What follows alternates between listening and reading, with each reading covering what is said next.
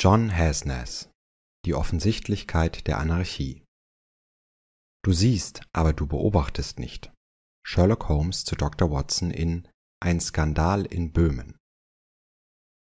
Vorwort des Übersetzers Eine wichtige Debatte im libertären Spektrum ist die Frage, ob ein Staat für eine freie Gesellschaft notwendig ist.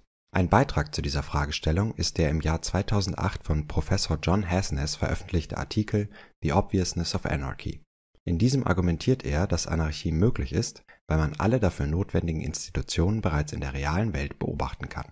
Da ich diesen Artikel für überzeugend halte, habe ich ihn übersetzt. Dabei unterstützt wurde ich von Heimatloser, der das Lektorat übernahm, Daughter Luna, die das Coverbild ohne staatliche Unterstützung produzierte, und Smoke Area, der die Audioversion dieser Übersetzung eingesprochen hat. Libertäre Deutsche Jugend, Februar 2023 Einleitung in diesem Artikel wird ein Plädoyer für die Anarchie dargelegt. Eine leichte Aufgabe. Nur drei Wörter werden benötigt. Sieh dich um.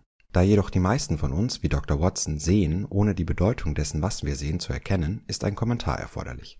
Anarchie bezieht sich auf eine Gesellschaft ohne zentrale politische Autorität. Der Begriff wird aber auch als Synonym für Unordnung oder Chaos verwendet. Dies ist ein Paradebeispiel für den Orwellschen Neusprech, bei dem derselbe Name für zwei verschiedene Konzepte verwendet wird, um die Bandbreite des Denkens einzuschränken. Denn wenn das Fehlen einer Regierung mit dem Fehlen von Ordnung gleichgesetzt wird, wird niemand fragen, ob das Fehlen einer Regierung tatsächlich zu einem Fehlen von Ordnung führt.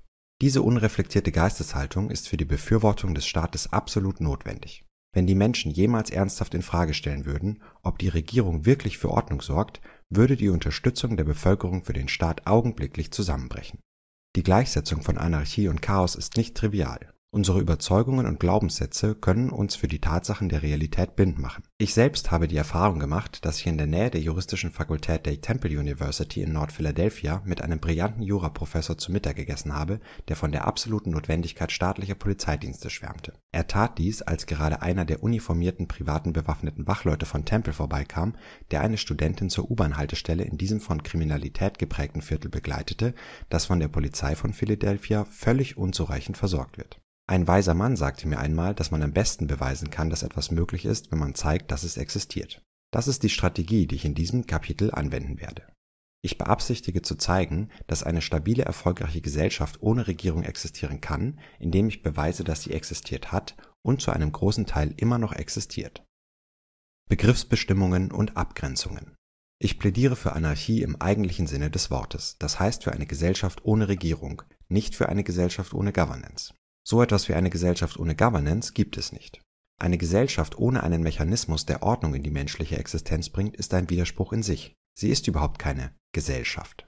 Eine Möglichkeit, Ordnung in die Gesellschaft zu bringen, besteht darin, ausschließlich einige ausgewählte Personen mit der exklusiven Befugnis auszustatten, Regeln aufzustellen und zwangsweise durchzusetzen, die alle Mitglieder der Gesellschaft befolgen müssen. Dies bedeutet also, einen Staat zu schaffen. Eine andere Möglichkeit ist es, den Menschen zu gestatten, Regeln zu befolgen, die sich spontan durch menschliche Interaktion ohne steuernde Intelligenz entwickeln und von verschiedenen Organisationen durchgesetzt werden können. In diesem Artikel werden Argumente für letzteren Ansatz vorgestellt, das heißt für eine spontan geordnete statt einer zentralistisch geplanten Gesellschaft.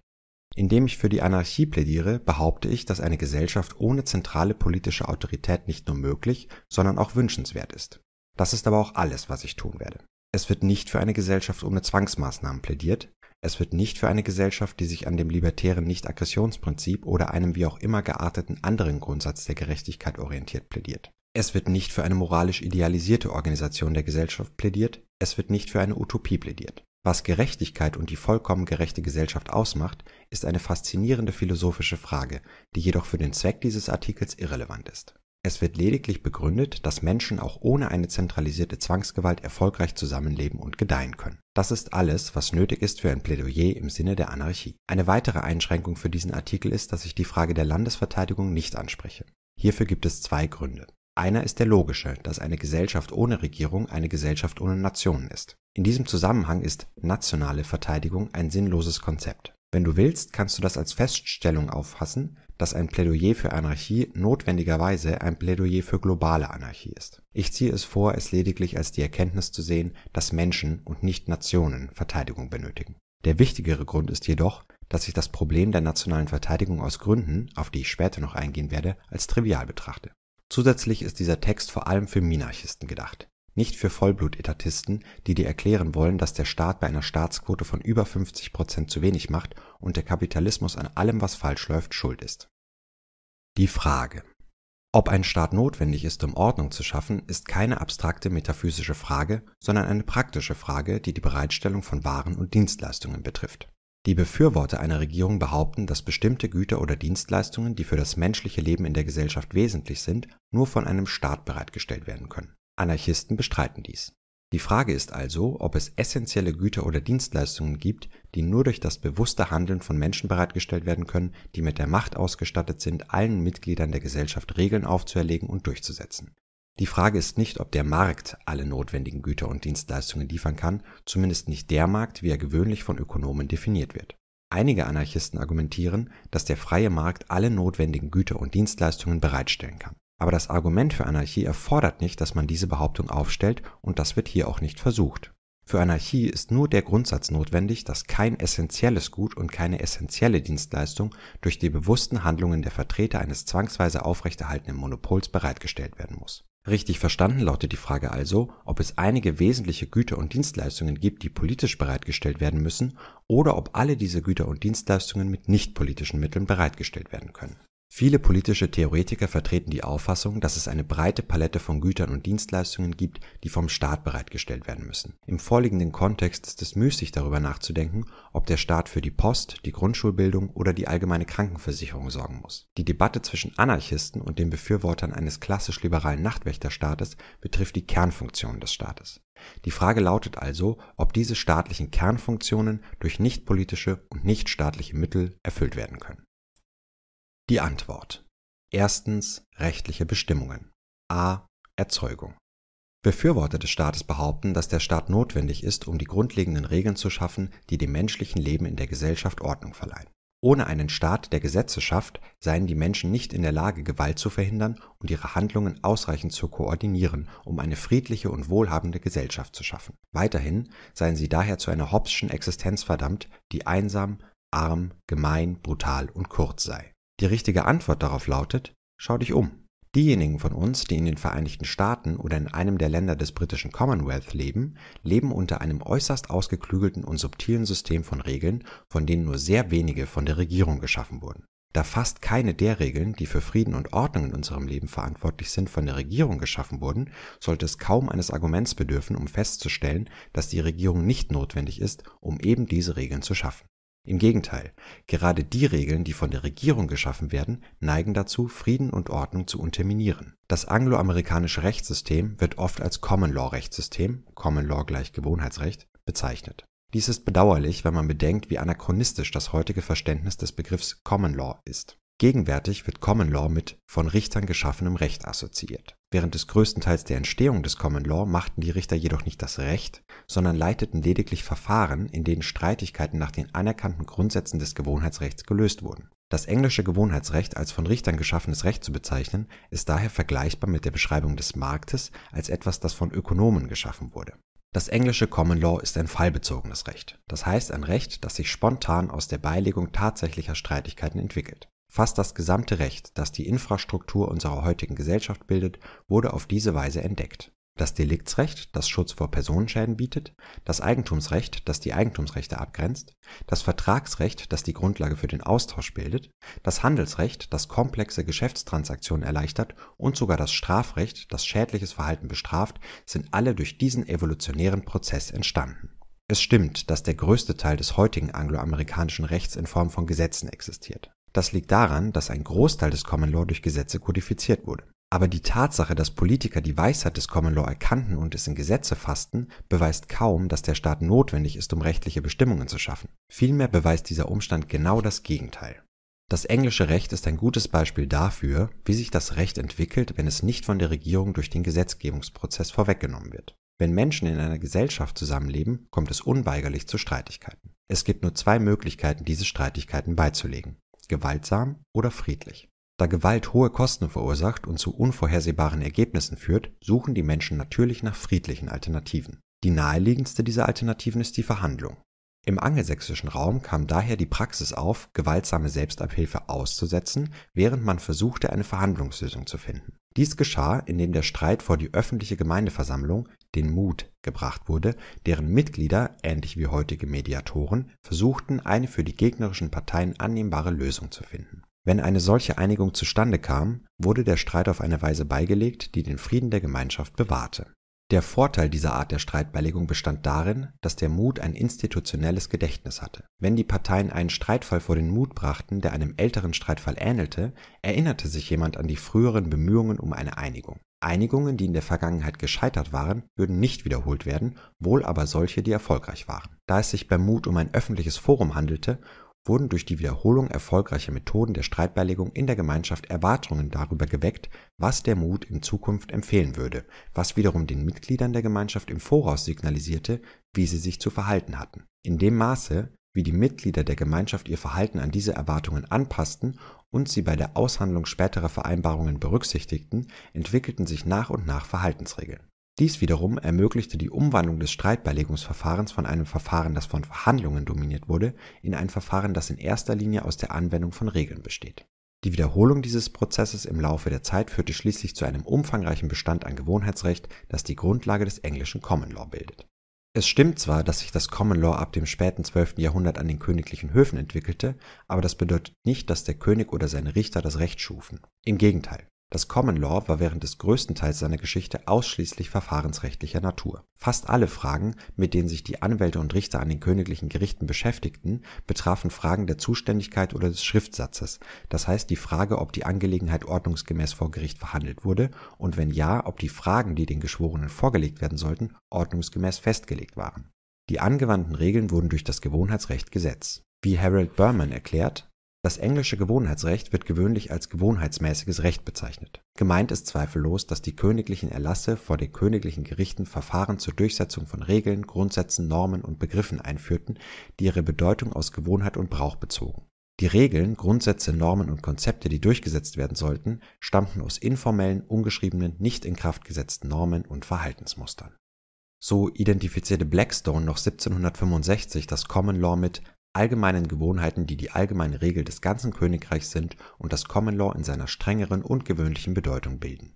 Tatsächlich leitet sich das moderne Handelsrecht fast vollständig vom Gewohnheitsrecht der Kaufleute ab, das Lord Mansfield im 18. Jahrhundert auf das Common Law übertrug. Auf die Frage nach der Begründung dieser Vorschriften, aus dem Zeitalter der staatlichen Gesetzgebung stammend, stürzen sich viele unweigerlich auf eine Theorie der Gerechtigkeit oder Menschenrechte, was die Entstehung des Gesetzes nicht erklären kann Schließlich ist ein Versuch, jemanden zu misshandeln, moralisch verwerflich, unabhängig davon, ob sich das beabsichtigte Opfer dessen bewusst ist oder nicht. Ihr Fehler ist, dass sie das Gesetz als etwas sehen, was geschaffen wurde, um einem bestimmten Zweck zu dienen. Damit übersehen sie die einfachere, evolutionäre Erklärung. In früheren Jahrhunderten bestand eines der dringendsten Bedürfnisse darin, das Ausmaß der Gewalt in der Gesellschaft zu verringern. Das bedeutete, Menschen davon abzuhalten, Handlungen zu begehen, die eine sofortige, gewalttätige Reaktion hervorrufen würden. Bei der Beilegung von Streitigkeiten, die aus gewaltsamen Zusammenstößen resultierten, neigten die Beschlüsse natürlich dazu, diejenigen zu bestrafen, die solche Handlungen begangen hatten. Doch um welche Art von Handlungen handelt es sich? Direkte körperliche Angriffe auf die eigene Person gehören natürlich dazu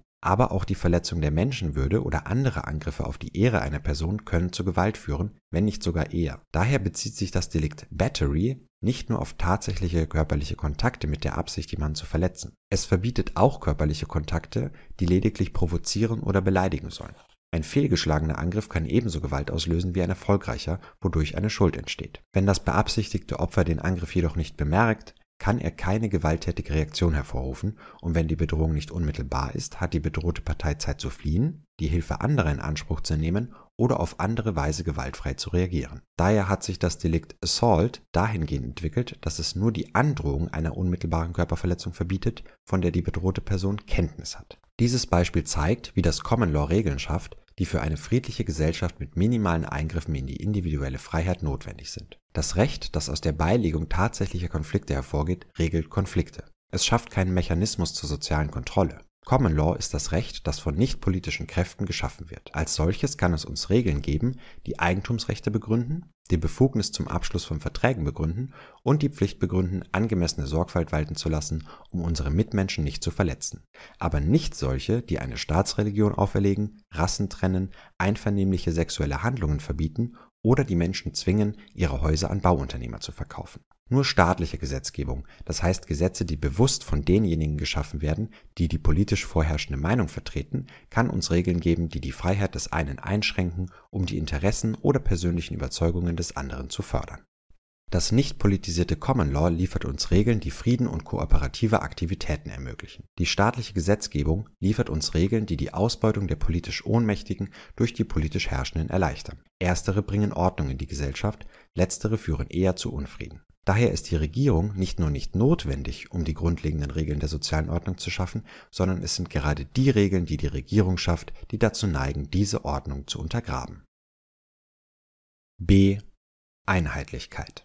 Befürworter des Staates behaupten, dass der Staat notwendig ist, um sicherzustellen, dass es ein Gesetz für alle gibt und dass das Gesetz für alle Bürger gleichermaßen gilt. Wenn die Regierung nicht das Gesetz macht, so die Befürworter, gäbe es kein einheitliches Gesetzbuch. Für Menschen an verschiedenen Orten mit unterschiedlichem kulturellen Hintergrund oder unterschiedlichem Wohlstand würden unterschiedliche Rechtsnormen gelten. Die richtige Antwort darauf ist, du sagst das, als wäre das etwas Schlechtes. Wie überzeugend ist das folgende Argument? Der Staat ist notwendig, um sicherzustellen, dass es einen einheitlichen Kleidungsstil für alle gibt und dass alle Bürger gleich gekleidet sind. Wenn der Staat keine Kleidung zur Verfügung stellt, gäbe es keine einheitliche Kleidung. Menschen an verschiedenen Orten mit unterschiedlichem kulturellen Hintergrund oder unterschiedlichem Wohlstand wären in Kleidung von unterschiedlichem Stil und Qualität gekleidet. Das Streben nach Einheitlichkeit führt dazu, dass wir den liebenden Ehemann, der seine unheilbar kranke Frau tötet, um ihr Leiden zu lindern, genauso behandeln wie Charles Manson, dass wir auf erfahrene Geschäftsleute, die Unternehmen kaufen, und auf unbedarfte Verbraucher, die Ratenzahlungsverträge abschließen,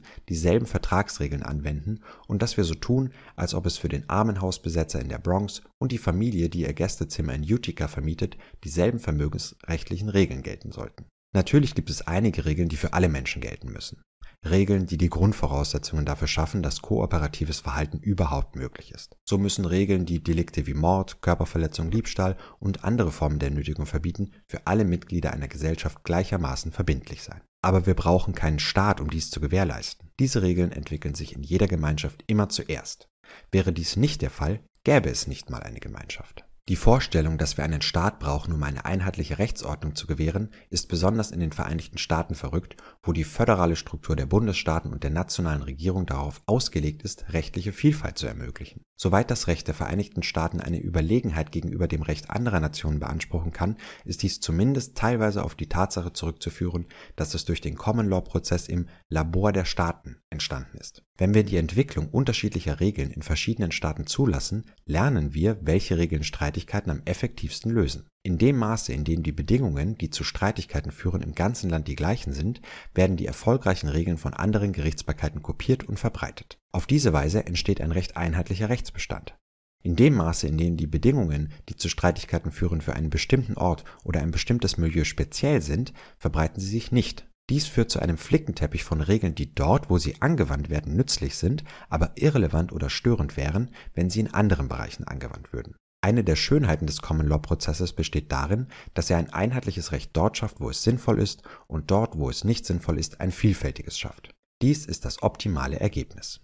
Staatliche Gesetzgebung hingegen schafft Einheitlichkeit, indem sie einer geografisch und/oder ethnisch vielfältigen Bevölkerung unpassende einheitliche Regeln auferlegt. Noch einmal, der Staat ist für die Schaffung eines gut funktionierenden Rechtssystems nicht nur nicht notwendig, er ist ein erhebliches Hindernis dafür. Bitte bedenke das, wenn du dich das nächste Mal fragst, warum in den orthodoxen jüdischen Vierteln von Brooklyn alle Geschäfte am Sonntag geschlossen sein müssen. C. Zugänglichkeit die Befürworter des Staates behaupten, dass der Staat die Gesetze erlassen müsse, damit sie für die Bürger zugänglich sind und von ihnen befolgt werden können. Die Regierung verkündet ihre Gesetze in Gesetzbüchern, die allen Bürgern zugänglich sind. Die nicht erlassenen Regeln des Common Law seien für den Laien unverständlich. Das Gewohnheitsrecht bestehe aus Regeln, die über lange Zeiträume aus Fällen abstrahiert wurden und seien nur den Richtern und Anwälten bekannt, die sich im Rahmen ihres Berufs damit befassen. Ein Rechtssystem, das von den Bürgern verlangt, Anwälte zu beauftragen, nur um herauszufinden, was das Recht ist, sei offensichtlich inakzeptabel. Die richtige Antwort darauf lautet, ist das Ihr Ernst? Schauen Sie sich um. Bitte. Kann ein Mensch überhaupt die unzähligen undurchsichtigen staatlichen Vorschriften kennen, denen er unterliegt? Hast du jemals den Code of Federal Regulations gesehen? Wann hast du das letzte Mal versucht, deine Einkommenssteuererklärung zu machen? Kritiker des Common Law behaupten, Laien bräuchten Fachleute, die ihnen sagen, was das Gesetz ist. Doch Jahr für Jahr zeigen Studien, dass selbst die meisten professionellen Steuerberater und Mitarbeiter der Steuerbehörden nicht verstehen, was das Steuergesetzbuch der Vereinigten Staaten verlangt. Die Common-Law-Regelung, die die Bürger vor unbeabsichtigter Schädigung schützt, ist das Erfordernis, die Sorgfalt walten zu lassen, die eine vernünftige Person anwenden würde, um anderen keinen Schaden zuzufügen. Das ist kaum unzugänglich. Weiß jemand, welche Vorschriften die Federal Trade Commission, die Consumer Product Safety Commission und die National Highway Traffic Safety Administration erlassen haben, um das gleiche Ziel zu erreichen?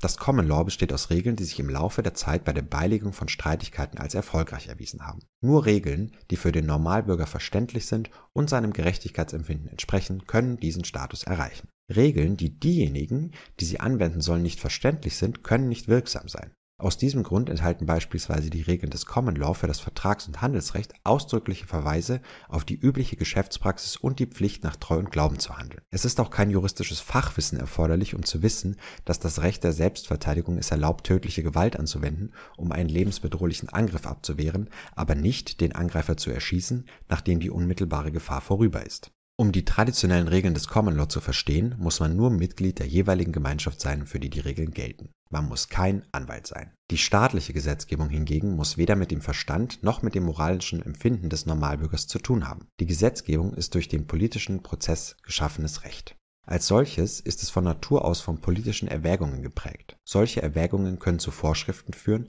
die für den Normalbürger nicht verständlich sind, und das sind sie oft auch nicht. Das liegt nicht nur daran, dass Sonderinteressen den Gesetzgebungsprozess beeinflussen können. Selbst wenn sich die Gesetzgeber selbstlos dem Gemeinwohl verschrieben hätten, bräuchten sie immer noch einen Grundsatz der Gerechtigkeit oder ein Ideal, um ihre Gesetzgebung zu leiten. Es gibt jedoch keine Garantie dafür, dass die Maßnahmen, die zur Durchsetzung solcher Grundsätze oder Ideale erforderlich sind, dem Verständnis des Normalbürgers entsprechen. Der Civil Rights Act von 1964 mag die edelste gesetzgeberische Anstrengung unserer Zeit gewesen sein, aber der Normalbürger wird wohl kaum verstehen, warum die Forderung, dass Pizzaboten glatt rasiert sein müssen, eine illegale Rassendiskriminierung darstellt oder wie ein Unternehmen, dessen Belegschaft fast ausschließlich aus Minderheiten besteht, sich dennoch der Diskriminierung schuldig machen kann.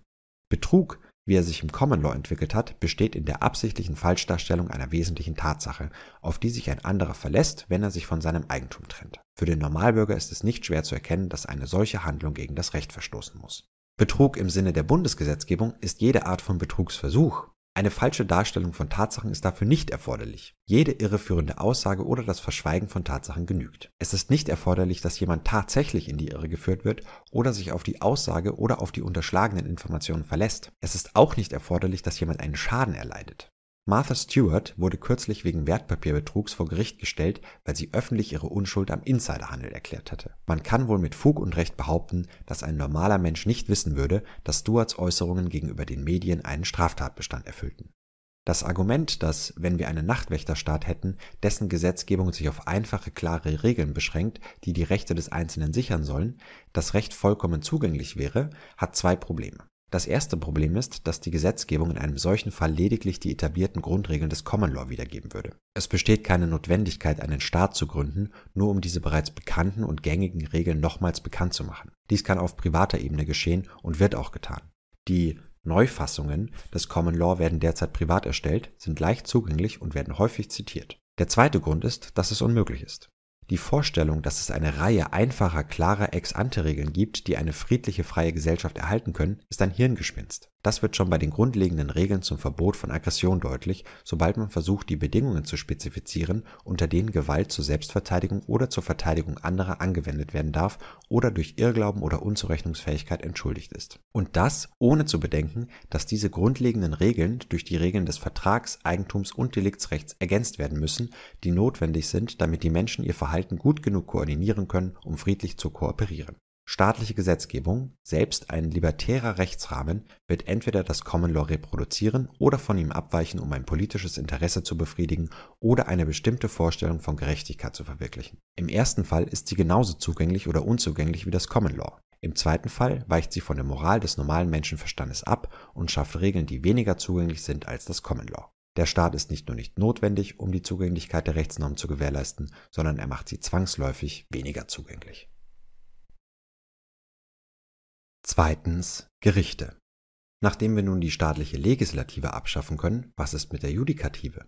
Befürworter des Staates behaupten, dass der Staat notwendig sei, um ein System von Gerichten zur Beilegung von Streitigkeiten bereitzustellen. Ohne die staatliche Bereitstellung eines gleichgültigen Richters hätten die Menschen keine Möglichkeit, zwischenmenschliche Streitigkeiten friedlich beizulegen. Da die Menschen sich selbst gegenüber parteiisch seien, würden die gegnerischen Parteien unweigerlich versuchen, Richter einzusetzen, die ihre Interessen begünstigen. Und die Richter, die ihr Honorar von den Streitparteien erhalten, würden natürlich diejenigen bevorzugen, die am meisten zahlen könnten. Folglich wären sie nicht unparteiisch. Da die Parteien nicht in der Lage wären, sich auf einen neutralen Schiedsrichter zu einigen, wären sie gezwungen, ihre Streitigkeiten mit Gewalt beizulegen. Ohne staatliche Gerichte sei eine friedliche Koexistenz also unmöglich. Ich weiß, das wird jetzt langweilig, aber die richtige Antwort darauf ist, schauen Sie sich um. Wir befinden uns im Zeitalter der Globalisierung. Geschäfte werden auf der ganzen Welt zwischen Parteien aus praktisch allen Ländern abgeschlossen. Obwohl es weder eine Weltregierung noch einen Weltgerichtshof gibt, führen Unternehmen wegen Vertragsstreitigkeiten keinen Krieg gegeneinander. Die Nachrichten sind fast immer Nachrichten über gewaltsame Konflikte. Gerade der Mangel an Berichten über internationale Handelsstreitigkeiten ist ein Beweis dafür, dass sie tatsächlich ohne die Bereitstellung von Gerichten durch einen Staat beigelegt werden können. Wie kann das sein? Die Antwort ist denkbar einfach. Die an internationalen Geschäften beteiligten Parteien wählen, meist im Voraus, aus den vielen zur Verfügung stehenden Möglichkeiten den von ihnen bevorzugten Streitbeilegungsmechanismus aus. Nur wenige entscheiden sich für eine gewaltsame Auseinandersetzung. Das ist zu teuer und unberechenbar. Viele entscheiden sich dafür, ihre Streitigkeiten dem Londoner Handelsgericht zu unterbreiten, einem britischen Gericht, das für die wirtschaftliche Kompetenz seiner Richter und die rasche Beilegung von Fällen bekannt ist und von nicht-britischen Parteien gegen eine Gebühr in Anspruch genommen werden kann. Andere wenden sich an Unternehmen wie James End Dispute oder die American Arbitration Association, die Schlichtungs- und Schiedsgerichtsdienste anbieten. Die meisten tun alles in ihrer Macht Stehende, um zu vermeiden, dass sie in die Mühlen der Gerichte geraten, die von Staaten bereitgestellt werden. Diese bewegen sich in einem Schneckentempo und liefern relativ unvorhersehbare Ergebnisse. Man kann sagen, dass das internationale Handelsrecht nicht nur gut ohne staatliche Gerichte funktioniert, sondern dass es gerade deshalb besser funktioniert, weil es sie nicht gibt. Aber man muss sich nicht auf die internationale Szene konzentrieren, um zu sehen, dass die Menschen keine staatlichen Gerichte brauchen, um Streitigkeiten friedlich beizulegen. In Arbeitsverträgen werden nicht nur Löhne und Arbeitsbedingungen festgelegt, sondern es wird auch eine eigene Gerichtsbarkeit am Arbeitsplatz geschaffen, die ein ordnungsgemäßes Verfahren garantiert und Berufungsmöglichkeiten bietet. Universitäten bieten regelmäßig ihre eigenen Gerichtsverfahren an, ebenso wie Wohnungseigentümergemeinschaften. Börsenmakler verpflichten sich als Bedingung für ihre Anstellung, arbeitsrechtliche Streitigkeiten einem verbindlichen Schiedsverfahren zu unterwerfen. Religiöse Gruppen legen Streitigkeiten unter ihren Mitgliedern regelmäßig mit Hilfe eines Priesters oder Rabbiners bei. Unbeliebte Gruppen, für die ein Verfahren vor staatlichen Gerichten aufgrund von Vorurteilen eine Farce ist, entwickeln oft alternative Mechanismen zur gewaltfreien Beilegung von Streitigkeiten. Versicherungsgesellschaften bieten nicht nur Entschädigungen für Personen- und Sachschäden, sondern auch Haftpflichtversicherungen an, mit denen sie die Verantwortung für die Beilegung von Konflikten zwischen ihren Kunden und denen anderer Versicherungsgesellschaften gemäß vorher festgelegten Vereinbarungen übernehmen, die es ihnen ermöglichen, staatliche Gerichtssysteme zu vermeiden. Und empirische Belege zeigen, dass ein erheblicher Teil der Rechtsstreitigkeiten ohne Gerichtsverfahren beigelegt werden kann, wenn potenzielle Streitparteien des staatlichen Gerichtssystems in die Mediation verwiesen werden. Aber schau dich nicht nur um. Schau auch in die Vergangenheit. Steuerlich finanzierte Rechtsprechung ist ein völlig modernes Phänomen. Das angloamerikanische Recht entwickelte sich im Kontext einer Vielzahl konkurrierender Rechtssysteme. Die königlichen Gerichtshöfe existierten nach ihrer Entstehung parallel zu den bereits vorher existierenden Hundertschafts-, Grafschafts-, Herrschafts-, Stadt-, Kirchen- und Handelsgerichten. Die Grenzen zwischen diesen Gerichtssystemen waren fließend, und da die Gerichte ihre Gebühren von den Prozessparteien erhoben, konkurrierten sie miteinander um Aufträge. So gelangten das Vertrags- und Treuhandrecht, das sich an den kirchlichen Gerichten entwickelte, und das Handelsrecht, das an den Handelsgerichten entstand, als Ergebnis dieses Wettbewerbs in das Common Law. Außerdem bestanden die königlichen Gerichte selbst aus vier verschiedenen und konkurrierenden Gerichten King's Bench, Common Pleas, Exchequer und Chancery. Diese Gerichte zogen wie die anderen ihre Gebühren von den Prozessparteien ein und konkurrierten daher untereinander um Mandanten. Erst mit dem Judicature Act von 1873 und dem Appellate Jurisdiction Act von 1876 fügte die britische Regierung ihre Gerichte zu ihrer heutigen vereinheitlichten hierarchischen Struktur zusammen.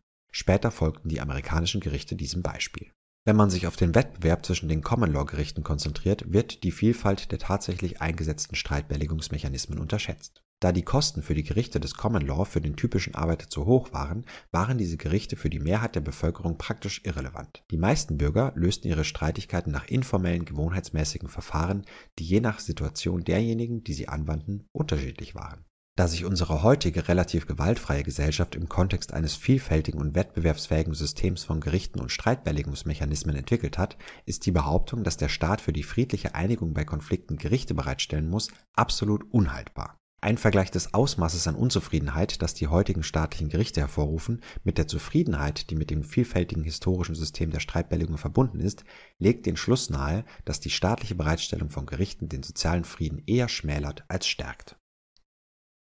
Drittens Polizei. Zusätzlich zu der angeblichen Notwendigkeit des Staates zur Bereitstellung von Recht und Gerichten beharren die Befürworter des Staates darauf, dass die Polizei vom Staat bereitgestellt werden muss. Es mag sein, dass der Markt die meisten Waren und Dienstleistungen angemessenerweise bereitstellen kann, aber Polizeidienste sind insofern einzigartig, als sie von Natur aus die Anwendung von Zwang beinhalten. Es ist offensichtlich, dass keine zivilisierte Gesellschaft einen Wettbewerb bei der Anwendung von Gewalt zulassen kann. Die Zivilgesellschaft ist gerade deshalb entstanden, um dieser Situation zu entkommen. Solange der Staat die Gewalteinwendung nicht unter seine monopolistische Kontrolle bringt, ist eine friedliche Koexistenz unmöglich und das Leben ist in der Tat so eklig, brutal und kurz, wie Hobbes behauptet hat. Bevor ich dir als Antwort vorschlage, dich umzusehen, solltest du einen Moment über die Dummheit dieses Arguments nachdenken. Wenn eine Zivilgesellschaft ohne ein staatliches Zwangsmonopol nicht existieren kann, dann kann es keine Zivilgesellschaft geben. Gesellschaften entstehen nicht aus dem Nichts, mit staatlichen Polizeikräften, die plötzlich auftauchen. Erst wenn eine Gruppe von Menschen herausgefunden hat, wie sie das Ausmaß der zwischenmenschlichen Gewalt so weit reduzieren kann, dass ein Zusammenleben möglich ist, können sich Einheiten, die als Staat erkennbar sind und die die Polizeifunktion übernehmen, überhaupt entwickeln. Eine plündernde Bande, die anderen durch Eroberung einen Staat aufzwingt, muss zunächst die internen Streitigkeiten so weit reduziert haben, dass sie sich für wirksame militärische Operationen organisieren kann. Sowohl historisch als auch logisch gesehen steht die friedliche Koexistenz immer an erster Stelle, staatliche Dienstleistungen an zweiter Stelle. Wenn eine Zivilgesellschaft ohne staatliche Polizei unmöglich ist, dann gibt es auch keine Zivilgesellschaften. In dem Broadway-Musical Oliver aus den 1960er Jahren gibt es ein Lied namens Be Back Soon, in dem Fagans Jungs die Zeile We Know the Bow Street Runners singen. Die Bow Street Runners waren berühmt, weil sie Londons erste staatlich finanzierte Polizeitruppe waren, die in der zweiten Hälfte des 18. Jahrhunderts von den Richtern des Bow Street Court, Henry und John Fielding, organisiert wurde. Ich denke, man kann mit Fug und Recht behaupten, dass die Gründung der Bow Street Runners nicht den Moment darstellt, in dem London von einem Hobbschen Naturzustand in eine Zivilgesellschaft umgewandelt wurde. Man beachte auch die falsche Auslegung von Zwang in Bezug auf Polizeidienste. Zwang kann aggressiv zum Zwecke des Raubes oder defensiv zur Abwehr von Raubversuchen eingesetzt werden. Notwendige Sicherheitsdienstleistungen beinhalten den Einsatz von Zwang zu rein defensiven Zwecken. Konkurrenz zwischen Aggressoren ist eine bedrohliche Angelegenheit für eine friedliche Gesellschaft. Aber das ist etwas anderes als der Wettbewerb um die Bereitstellung von Sicherheit. Wenn der Wettbewerb zwischen denjenigen, die defensiven Zwang erbieten, zwangsläufig zu einem aggressiven Bandenkrieg führen würde, dann würde man eine solche Entwicklung vermeiden wollen. Die eigentliche Frage lautet, ob dies tatsächlich der Fall ist. Den Wettbewerb zwischen den Anbietern von Sicherheitsdienstleistungen mit dem Wettbewerb zwischen Aggressoren gleichzusetzen, ist völlig abwegig. Es ist das Ausweichen von einer Argumentation. Die richtige Antwort auf die Behauptung, der Staat müsse Polizeidienste bereitstellen, lautet, schau dich um. Es gibt Universitäten mit eigener Campuspolizei. Es gibt privat betriebene Geldtransporteure, die Geld und andere wertvolle Gegenstände für Banken und Unternehmen transportieren. Türsteher werden privat finanziert. Es gibt Einkaufszentren und Kaufhäuser, die von ihren eigenen privaten Sicherheitskräften bewacht werden. Verärgerte Ehepartner und besorgte Eltern beauftragen Privatdetektive, um für sie zu ermitteln. Das Justizministerium der Vereinigten Staaten von Amerika zwingt private Unternehmen dazu, strafrechtliche Ermittlungen gegen die eigenen Mitarbeiter durchzuführen. Es gibt Leute, die von privaten Inkassobüros kontaktiert oder von Repomännern aufgesucht werden. Es gibt Leute, die mit eigenen Leibwächtern reisen. Es gibt Nachbarschaftswachen. Keine dieser Agenturen führt gewaltsame Übergriffe durch, um die Konkurrenz auszuschalten. Das liegt aber daran, dass die staatliche Polizei im Hintergrund darüber wacht, dass keine dieser privaten Agenturen aus der Reihe tanzt, behaupten die Befürworter des Staates. Wirklich? Wie erklärt sich das London vor den Wall Street Runners? Die Polizei von New York City wurde erst 1845 gegründet. Das Boston Police Department, das sich selbst als die erste bezahlte professionelle Abteilung für öffentliche Sicherheit im Lande bezeichnet, kann seine Geschichte nur bis 1838 zurückverfolgen. Was hielt die nichtstaatlichen Polizeidienste vor diesen Jahren in Schach? Ungeachtet der philosophischen Überlegungen von Hobbes und Locke gab es während eines Großteils der englischen Geschichte kaum staatliche Bereitstellung von Polizeidiensten. Es stimmt, dass die englischen Könige lernten, Gelder einzutreiben, indem sie alle Gewalttätigkeiten und sündigen Handlungen zu einem Bruch des königlichen Friedens erklärten, für den sie Zahlungen einforderten. Sie begannen einen Verwaltungsapparat zu entwickeln, der die Eintreibung von Bußgeldern für diese kriminellen Handlungen erleichtern sollte so wurde der örtliche Vertreter der Krone, der Shire Reeve (später Sheriff), mit der Anzeige und Festnahme von Straftätern betraut. Da die Sheriffs jedoch nur an der Verfolgung von Straftätern interessiert waren, die über die nötigen Mittel zur Zahlung der Strafe verfügten, machte dies nie einen wesentlichen Teil der polizeilichen Tätigkeit innerhalb des Reiches aus. Die üblichen, nichtstaatlichen Methoden der Sicherheitsbereitstellung sorgten bis vor nicht allzu langer Zeit für die Sicherheit des größten Teils der Bevölkerung Englands auch gab es die Tontinenversicherung, die sowohl eine Risikolebensversicherung als auch eine Altersrente vorsah. Seit der Einführung des staatlichen Sozialversicherungsprogramms hört man nicht mehr viel von Tontinenversicherungen. Einwohner von New York City, die davon ausgehen, dass nur der Staat das U-Bahn-System der Stadt bereitstellen und instand halten kann, sind verwundert darüber, warum ein Teil des Systems BMT und ein Teil IRT heißt. Sie haben keine Ahnung, dass die Stadt New York 1940 die privat gebaute und betriebene Brooklyn Manhattan Transit Corporation und die Interborough Rapid Transit Company kaufte, um die von der Stadt betriebene Metropolitan Transportation Authority zu gründen. Wenn der Staat anfängt, Dienstleistungen zu erbringen, die früher nicht staatlich erbracht wurden, vergessen die Menschen schnell, dass diese Dienstleistungen jemals nicht politisch erbracht wurden und nehmen an, dass nur der Staat sie erbringen kann. Doch genauso wenig, wie dies für die Altersversorgung und den U-Bahn-Service gilt, trifft dies auf den Polizeidienst zu. Traditionell wurden Sicherheitsdienstleistungen nicht vom Staat erbracht und werden es zum großen Teil auch heute nicht. Der Staat ist nicht notwendig, um Polizeidienste bereitzustellen. Befürworter des Staates können immer noch argumentieren, dass ein staatliches Monopol aufgrund der besonderen Merkmale von Polizeidiensten diese effizienter erbringen kann als unpolitische Einrichtungen. An dieser Behauptung ist a priori nichts auszusetzen. Es ist sicherlich möglich, dass im Bereich der Polizeidienste durch ein Wunder alles anders ist. Es könnte sein, dass eine einzige politisch gesteuerte, von Zwangszahlungen finanzierte Behörde die gewünschten Dienstleistungen bestmöglich erbringen kann. Die Behauptung macht aber wenig Sinn. Wenn Polizeidienstleistungen von einem politisch kontrollierten Monopol erbracht werden, werden sie von politischen Überlegungen und nicht von Effizienzüberlegungen geleitet. So werden missliebige, politisch machtlose Gruppen in der Regel unterversorgt. Polizeiliche Ressourcen werden häufig für politisch bevorzugte Zwecke zum Beispiel die Bekämpfung opferloser Verbrechen, und nicht für ihren produktivsten Einsatz, zum Beispiel die Bekämpfung von Gewalt, eingesetzt. Und die Art der Dienstleistungen wird eher von politischen Haushaltsüberlegungen als vom tatsächlichen Bedarf bestimmt, beispielsweise SWAT-Teams in Wisconsin. Da staatliche Polizeikräfte nicht auf freiwillige Zahlungen angewiesen sind, gehen sie eher nicht auf die Sorgen der Öffentlichkeit ein, beispielsweise Polizeibrutalität, und sind anfälliger für Korruption. Siehe beispielsweise den Bericht der Knapp-Kommission oder den Film Serpico. Befürworter des Staates verweisen oft auf die hohe Kriminalitätsrate in den Innenstädten, das Übermaß an gewalttätigen Banden und das Fortbestehen des organisierten Verbrechens und der Drogenkartelle, um zu verargumentieren, dass wir es nicht wagen sollten, das staatliche Monopol für Polizeidienste aufzugeben. Dieses Argument ist verwirrend. Wie kann das Aufzeigen des völligen Versagens des staatlichen Polizeisystems ein Argument für dessen Notwendigkeit sein? Es ist zu beachten, dass das gegenwärtige Kriminalitätsproblem dort am größten ist, wo nichtpolitische Methoden der Polizeiarbeit am vollständigsten vom Staat verdrängt wurden. Die Innenstädte sind Gebiete, die am stärksten von staatlicher Polizeiarbeit abhängig sind. Die Tatsache, dass es in den Innenstädten eine hohe Kriminalitätsrate und gewalttätige Gangs gibt, lässt nicht darauf schließen, dass wir ein staatliches Monopol für Polizeidienste brauchen. Im Gegenteil.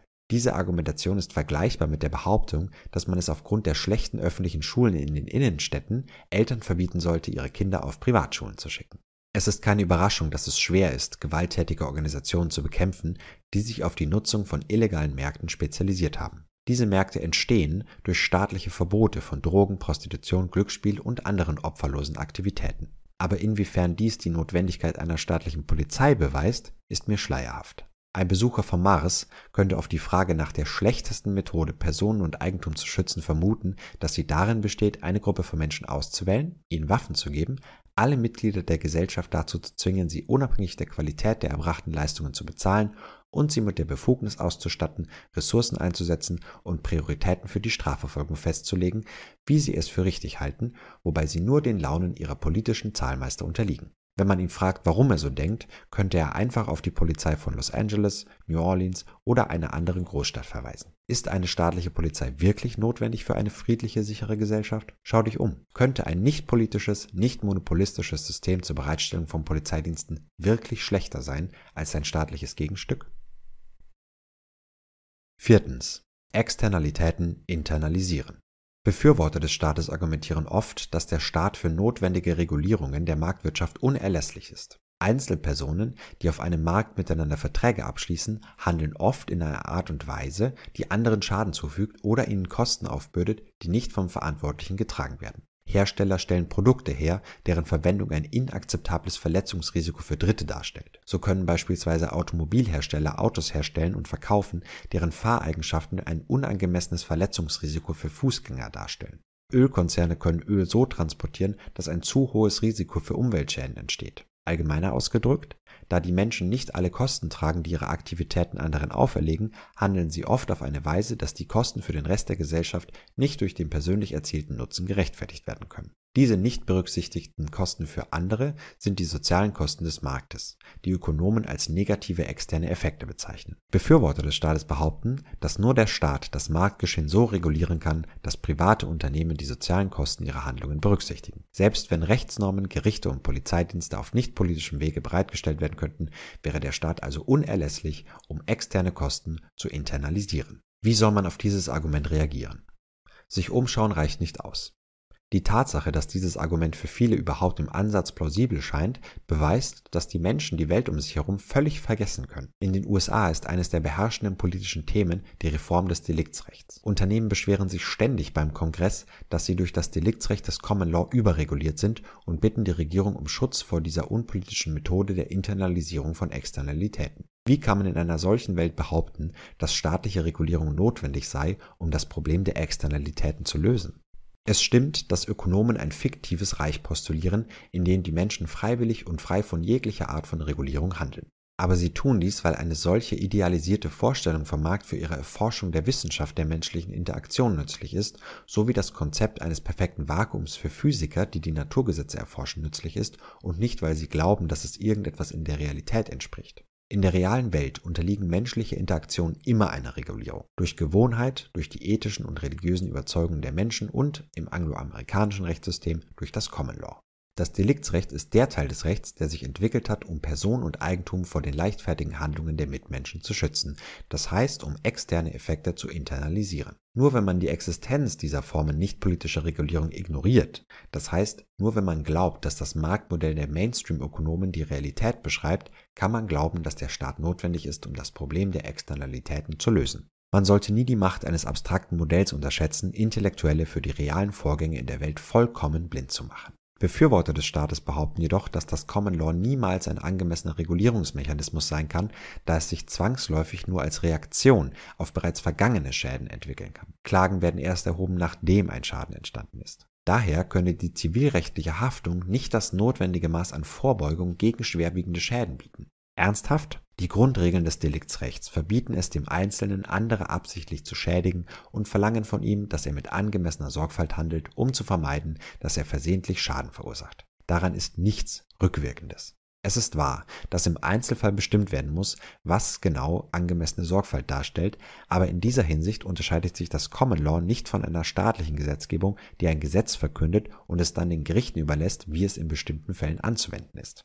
Außerdem kann das Common Law in geeigneten Fällen prospektiv wirken. Die Unterlassungsverfügung, also das Verbot einer bestimmten Handlung, wurde genau für die Fälle entwickelt, in denen das Verhalten einer Partei ein hohes Risiko eines nicht wiedergutzumachenden Schadens für andere darstellt. Übrigens sind staatliche Rechtsvorschriften fast immer auch rückwirkend. Die Grenzen des menschlichen Wissens, ganz zu schweigen von Erwägungen der politischen Ökonomie, bedeuten, dass der Gesetzgeber selten in der Lage ist, künftige Schäden genau vorherzusehen. Das Megan-Gesetz schreibt vor, dass die Öffentlichkeit benachrichtigt werden muss, wenn ein bekannter Sexualstraftäter in eine Gemeinde zieht. Es heißt Megans Law, weil es erlassen wurde, nachdem Megan von einem Sexualstraftäter, der in ihrer Gemeinde lebte, getötet wurde. Sarbanes-Oxley wurde nach dem Zusammenbruch von Enron verabschiedet. Und wann wurde der USA Patriot Act verabschiedet? Ach ja, nach 9-11.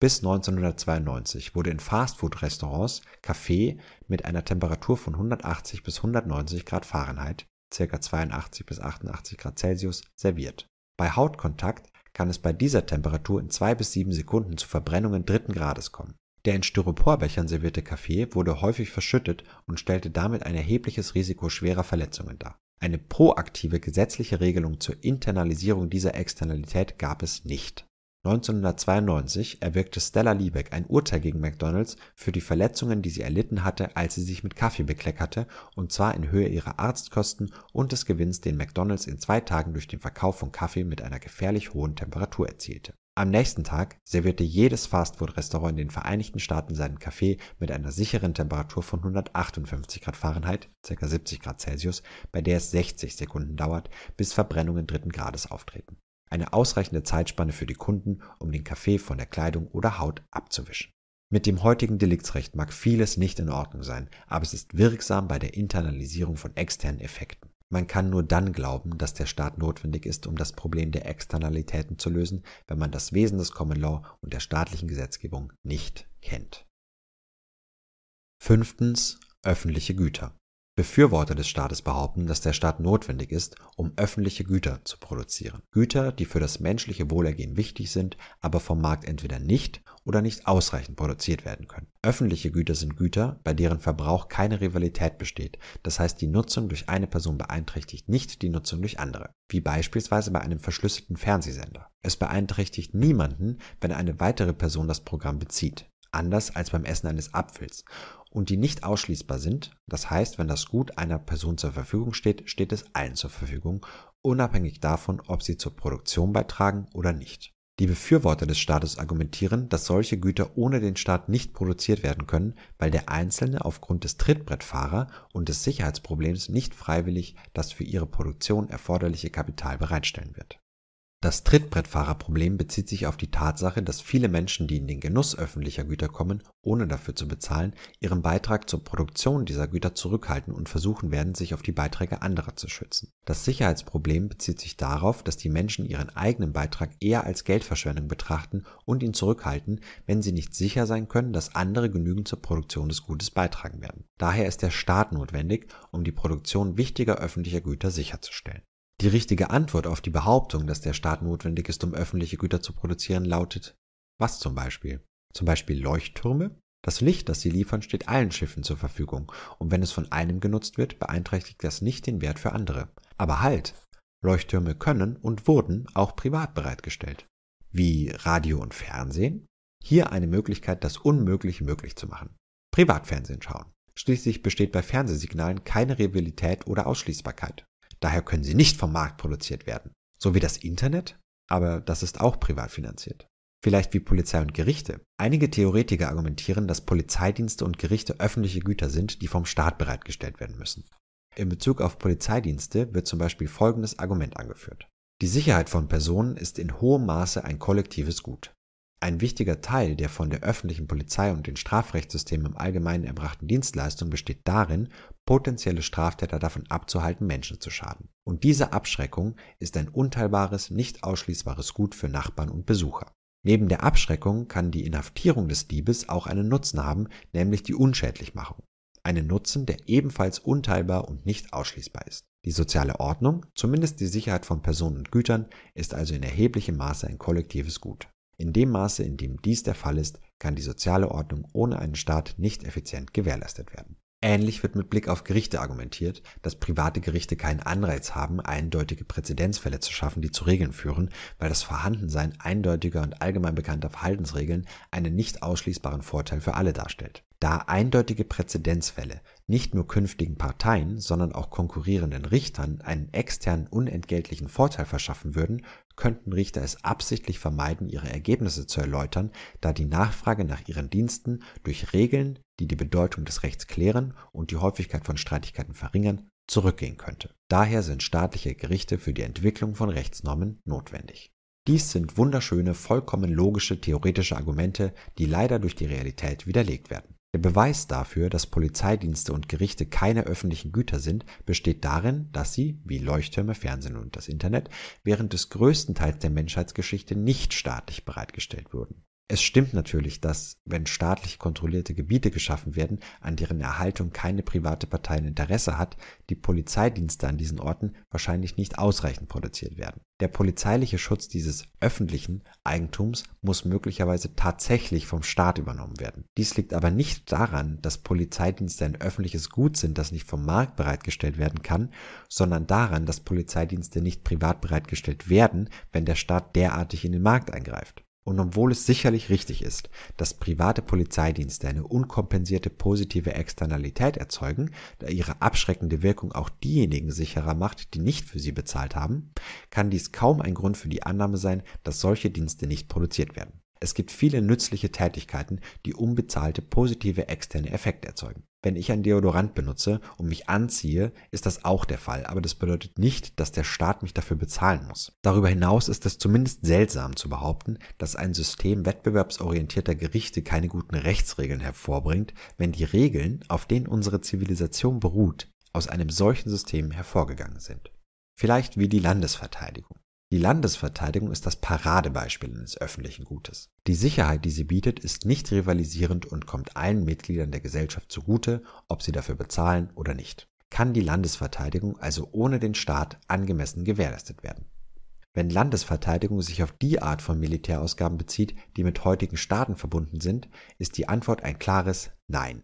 Sobald ein Staat mit der Macht ausgestattet ist, den Reichtum seiner Bürger zu enteignen, um die Landesverteidigung zu gewährleisten, sieht fast jede gewünschte Ausgabe wie ein Erfordernis der Landesverteidigung aus. Schnell werden die Unterstützung südostasiatischer Diktatoren oder der Sturz von Diktatoren im Nahen Osten als dringende Belange der Landesverteidigung bezeichnet. Die Tatsache, dass es keine nichtstaatliche Möglichkeit gibt, ausreichend Kapital für die Umsetzung dieser Vorstellung von Landesverteidigung zu beschaffen, sagt nichts über die Lebensfähigkeit der Anarchie aus, sondern ist vielmehr ein weiteres Argument für die Anarchie. Wenn sich der Begriff Landesverteidigung jedoch nur auf das bezieht, was unbedingt notwendig ist, um die Bürger einer Nation vor Angriffen von außen zu schützen, bin ich bereit zuzugeben, dass ich die Antwort auf diese Frage nicht kenne. Dieses Eingeständnis bereitet mir jedoch kein Unbehagen, denn wie ich eingangs sagte, ist die Frage der Landesverteidigung in praktischer Hinsicht eine triviale Angelegenheit. Niemand glaubt, dass wir von einer Welt der Staaten augenblicklich zur Anarchie übergehen können. Kein vernünftiger Anarchist befürwortet die totale Auflösung der Regierung morgen früh. Wenn wir uns der Frage zuwenden, wie wir schrittweise von der Regierung zur Anarchie übergehen können, wird deutlich, dass die Landesverteidigung eine der letzten staatlichen Funktionen wäre, die entstaatlicht wird. Wenn mein Argument für Anarchie fehlerhaft ist und Anarchie keine praktikable Methode der sozialen Organisation ist, wird dies zweifellos aufgedeckt werden, lange bevor die Abschaffung der Landesverteidigung ein Thema wird. Andererseits wird in dem Maße, in dem der allmähliche Übergang der Staaten zur Anarchie erfolgreich ist, die Notwendigkeit der Landesverteidigung kontinuierlich abnehmen. Bedenken Sie, was es für eine Nation bedeuten würde, einen Prozess der Entpolitisierung einzuleiten. Jede Verringerung der Größe und des Umfangs des Staates setzt mehr kreative Energie der Bevölkerung frei. Die wirtschaftlichen Auswirkungen dieser Entwicklung sind bekannt und wurden beispielsweise in China demonstriert. Wie Ökonomen betonen, können revolutionäre Veränderungen durch marginale Effekte herbeigeführt werden. Selbst ein langsamer Liberalisierungsprozess, der über einen längeren Zeitraum aufrechterhalten wird, führt zu einer massiven Beschleunigung des wirtschaftlichen und technologischen Wachstums. Und der Zuwachs an Freiheit und Wohlstand in der sich liberalisierende Nation würde auch tiefgreifende externe Effekte haben. Viele Einwohner autoritärer Staaten würden versuchen, in die sich liberalisierende Nation einzuwandern und einige andere Staaten würden vom Beispiel des sich liberalisierenden Staates lernen und beginnen, deren Politik zu kopieren. In dem Maße, in dem sich die wirtschaftliche und technologische Kluft zwischen der liberalisierenden Nation und dem Rest der Welt vergrößert, in dem Maße, in dem der Rest der Welt abhängiger von den Waren und Dienstleistungen wird, die von dieser Nation hergestellt und geliefert werden, und in dem Maße, in dem eine größere Anzahl anderer Nationen dazu bewegt wird, selbst eine liberalisierende Politik zu betreiben, nimmt die Bedrohung, die der Rest der Welt für die liberalisierende Nation darstellt, ab. Ein Beweis dafür ist der Untergang der Sowjetunion. Radikale Regime und terroristische Organisationen mögen eine ernsthafte und anhaltende Bedrohung darstellen, aber man muss sie im historischen Kontext betrachten. Eine solche Bedrohung ist wesentlich weniger ernst und kostengünstiger zu bewältigen als die Gefahr eines thermonuklearen Krieges. Es sei daran erinnert, dass wir nur die Kosten für den Schutz der Bürger vor Aggressionen betrachten, nicht aber die Kosten für Abenteuer im Ausland oder präventive Kriegsführung. Wie groß ist die Gefahr einer ausländischen Invasion, der die Vereinigten Staaten derzeit ausgesetzt sind? Wie viel von den Ausgaben für die nationale Verteidigung wird tatsächlich für die Verhinderung einer solchen Invasion aufgewendet? Wie groß wird die wirtschaftliche und technologische Kluft zwischen der vorgeburtlichen Anarchie und den repressiveren Nationen nach Jahren oder Jahrzehnten der kontinuierlichen und anhaltenden Verkleinerung des Staates sein? Wie viel ausgereifter wird die Verteidigungstechnologie sein? Um wie viel abhängiger werden die repressiven Nationen von ihren Waren und Dienstleistungen sein? Wenn eine Nation dem Weg Richtung der Anarchie anschlägt, wird sich die Frage, ob die Landesverteidigung ein öffentliches Gut ist, das vom Staat bereitgestellt werden muss, mit großer Wahrscheinlichkeit erübrigen. Fazit Aristoteles nannte den Menschen das rationale Tier und bezeichnete die Fähigkeit des Menschen zu denken als sein wesentliches Merkmal. Das ist ein Irrtum. Der Mensch ist ein fantasievolles Tier. Der Mensch hat zweifellos die Fähigkeit zu denken, aber er hat auch die Fähigkeit, sich einzureden, dass die Welt anders ist, als sie wirklich ist, und letzteres ist eine viel stärkere Kraft. Die Menschen drücken den Chicago Cubs die Daumen, weil sie sich einreden können, dass die Cubs die World Series gewinnen, obwohl alle Fakten dagegen sprechen. Menschen heiraten regelmäßig, weil sie sich einreden können, dass sie ihren offensichtlich inkompatiblen Partner in den idealen Ehemann oder die ideale Ehefrau verwandeln werden. Menschen investieren Zeit, Mühe und Geld in politische Kampagnen, weil sie sich einreden können, dass sich Washington DC in ein Camelot verwandeln würde, wenn nur Bill Clinton oder Bob Dole oder George W. Bush oder John Kerry gewählt würden. Und was noch wichtiger ist, Menschen melden sich freiwillig zum Krieg, weil sie sich einreden können, unbeschadet durch ein Feld mit Maschinengewehrfeuer zu laufen. Nur die Fähigkeit, sich ein Leben nach dem Tod vorzustellen, für das es keinerlei Beweise gibt, kann erklären, warum Menschen sich Sprengstoff umschnallen und sich in die Luft sprengen, um so viele unschuldige Menschen wie möglich zu töten.